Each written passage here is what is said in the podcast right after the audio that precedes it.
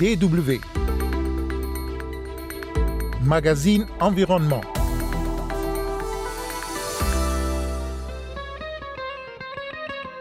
Il est question dans ce magazine de la lutte contre l'insécurité alimentaire et le rôle des femmes dans ce processus. Et nous sommes en compagnie de Robert Guantoué-Guéhi, coordonnateur sous-régional pour l'Afrique de l'Ouest de la FAO. C'est elles qui sont vraiment euh, en avant-garde de la production locale et de la distribution et de la consommation de, de tous ces produits. Mesdames et messieurs, bonjour, Kosevitiassou au micro.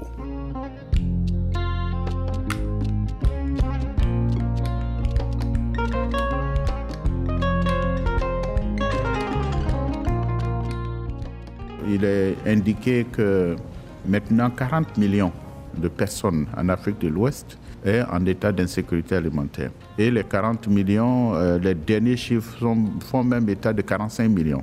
Et il faut dire qu'on en était à 10 millions dans les années 2017. Euh, et, donc, euh, chaque deux ans, le nombre accroît tout le temps.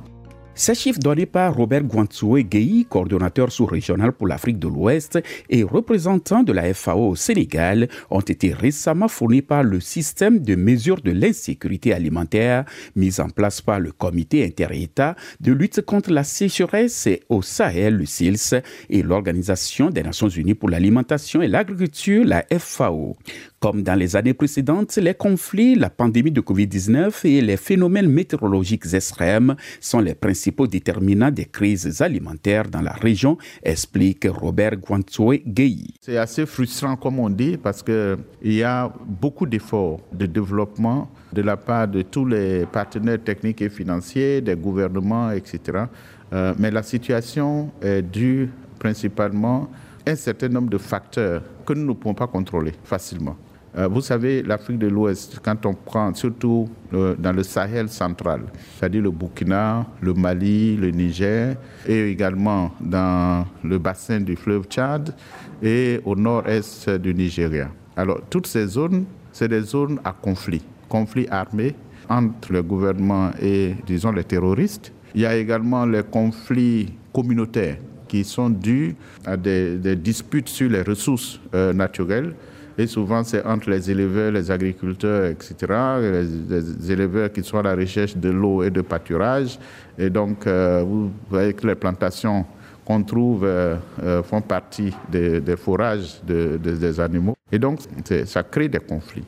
Alors, donc, comme vous le savez, quand il y a des conflits, quand il y a la guerre, les populations se déplacent. Et donc, quand les populations se déplacent, elles perdent leurs moyens de production et, tout ce qu'ils avaient. Et donc, ça crée euh, l'insécurité euh, alimentaire. Ça, c'est le numéro un. Le numéro deux, c'est les changements climatiques. Il faut dire que dans ces zones-là dont je parle, euh, il y a réellement l'effet, l'impact du climat. Et ça va de la sécheresse à l'inondation. Donc, quand il y a l'inondation, ils perdent toute leur culture. Quand il y a la sécheresse aussi, ils ne peuvent pas produire. Et, donc, euh, ça fait que les, populations sont prises entre les effets des changements climatiques et les effets des conflits. Et donc, euh, tant que les conflits ne sont pas, ne sont pas finis, on ne peut pas faire facilement l'adaptation. Hein, on ne peut pas leur enseigner des, méthodes d'adaptation au, changement climatique. Donc, il y a certaines zones qui sont accessibles aujourd'hui. Euh, la FAO, principalement, nous avons des, technologies, des outils pour enseigner, pour former les populations aux techniques d'adaptation au changement climatique. Euh, mais ce n'est pas dans toutes les zones aujourd'hui, euh, compte tenu de l'insécurité. D'autre part, la pandémie de Covid-19 et la guerre en Ukraine ont exacerbé les défis alimentaires déjà existants dans de nombreux pays. L'Ukraine, l'un des principaux producteurs de céréales dans le monde. Ces chocs multiples se sont combinés cette année pour créer ce que certains observateurs appellent l'orage parfait pour augmenter la faim et la malnutrition dans la région, notamment dans le Sahel. Et pour prévenir de telles situations dans l'avenir, Robert Gueye demande au pays de diversifier l'agriculture, mais aussi de mettre fin à certaines inégalités qui handicapent les productions agricoles.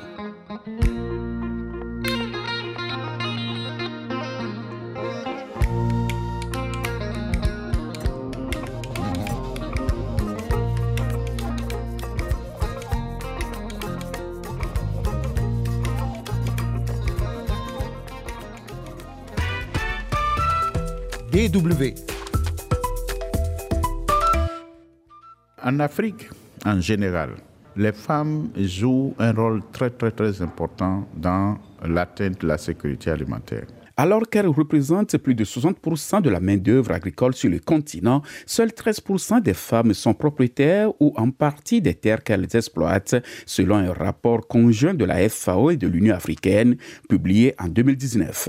Mais cette inégalité perdure et freine les progrès dans la lutte contre la faim, la pauvreté et la création de systèmes alimentaires durables, regrette Robert Guantoué Gueye, le coordonnateur sous-régional pour l'Afrique de l'Ouest de la FAO. Pour faire l'agriculture, on a besoin de quatre choses fondamentales. La première des choses, c'est de l'eau.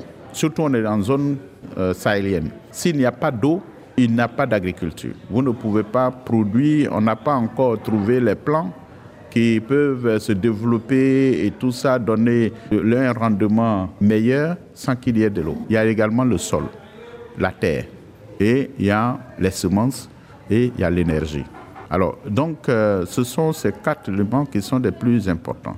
Et, mais le problème, c'est que l'accès à la terre des femmes est, très difficile parce que, parce que les traditions, les religions souvent, euh, et même la législation du pays ne leur permet pas d'être des propriétaires terriens.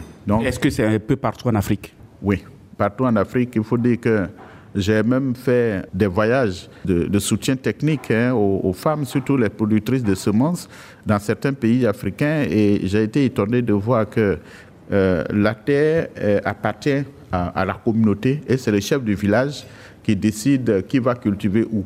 Donc, quand, on a besoin de. Euh, on est prêt à cultiver, on va voir le chef du village et le chef du village donne la terre. Mais là, à ce niveau aussi, le chef du village ne donne pas cette terre aux femmes. Et il donne à leur mari aux hommes. Et l'homme va prendre cette terre et donner une petite partie marginale à sa femme pour, euh, pour travailler. Et quand la femme a travaillé et qu'elle a amélioré les conditions de, de, cette terre, l'homme vient récupérer pour lui donner encore une autre, une autre partie. Alors, donc, c'est des choses qui, qui sont euh, monnaie courante en Afrique, euh, surtout l'accès à la terre, mais l'aspect aussi à l'eau. J'ai dit tout à l'heure qu'elle parcourt des, des kilomètres pour, pour avoir de l'eau. Euh, et l'aspect aux intrants en général, puisque une femme, même quand elle est agricultrice, elle n'a pas facilement accès au crédit, elle n'a pas accès au financement, elle n'a pas accès euh, à la vulgarisation, parce que le vulgarisateur, quand il arrive, c'est l'homme qui se présente, même si l'homme ne fait pas le travail que la femme fait.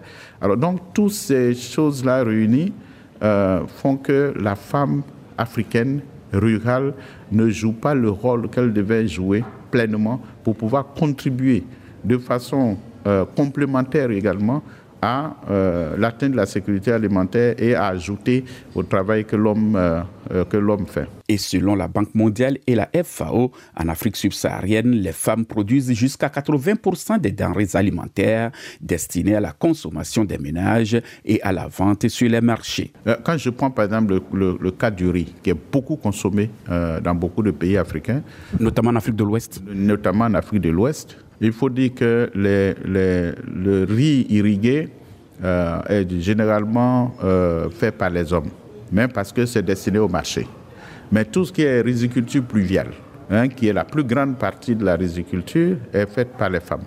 Euh, et, donc, je prends tout simplement le cas du riz, mais c'est dans, dans, la production du sorgho, du mil, du maïs, etc. Les femmes jouent un très grand rôle, non seulement au niveau de la production, mais également au niveau de la transformation. C'est les femmes qui font la transformation généralement de tous ces produits.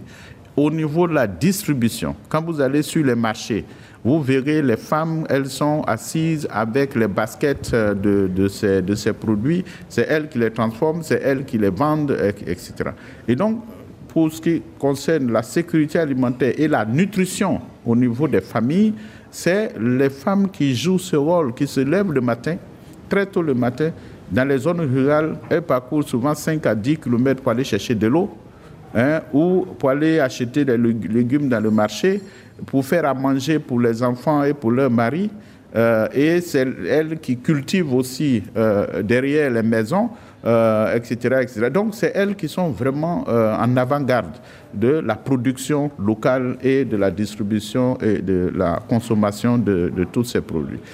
donc, c'est impossible de parler de sécurité alimentaire aujourd'hui sans parler du rôle euh, de la femme. Mais le problème, c'est que les femmes n'ont pas accès à ces ressources, les ressources dont elles ont besoin pour pouvoir jouer ce rôle. Robert Guantoué coordonnateur sous-régional pour l'Afrique de l'Ouest et représentant de la FAO au Sénégal, dans leur ouvrage intitulé Transformer les relations de genre dans le secteur agricole en Afrique subsaharienne, des approches prometteuses, Marion Davis, Cathy Farnhoff et Melinda Swindell ont affirmé que la productivité des femmes est inférieure à celle des hommes sur le continent parce qu'elles ont un accès limité à des ressources telles que la terre, le crédit et d'autres facteurs de production. Bref, ce qui veut dire que l'adaptation au changement climatique dans l'agriculture et l'atteinte de la sécurité alimentaire passent aussi par les femmes, mais il faut qu'elles aient un peu plus de droits. Merci de nous avoir suivis. Quand au micro et restez toujours à l'écoute de la Deutsche Welle.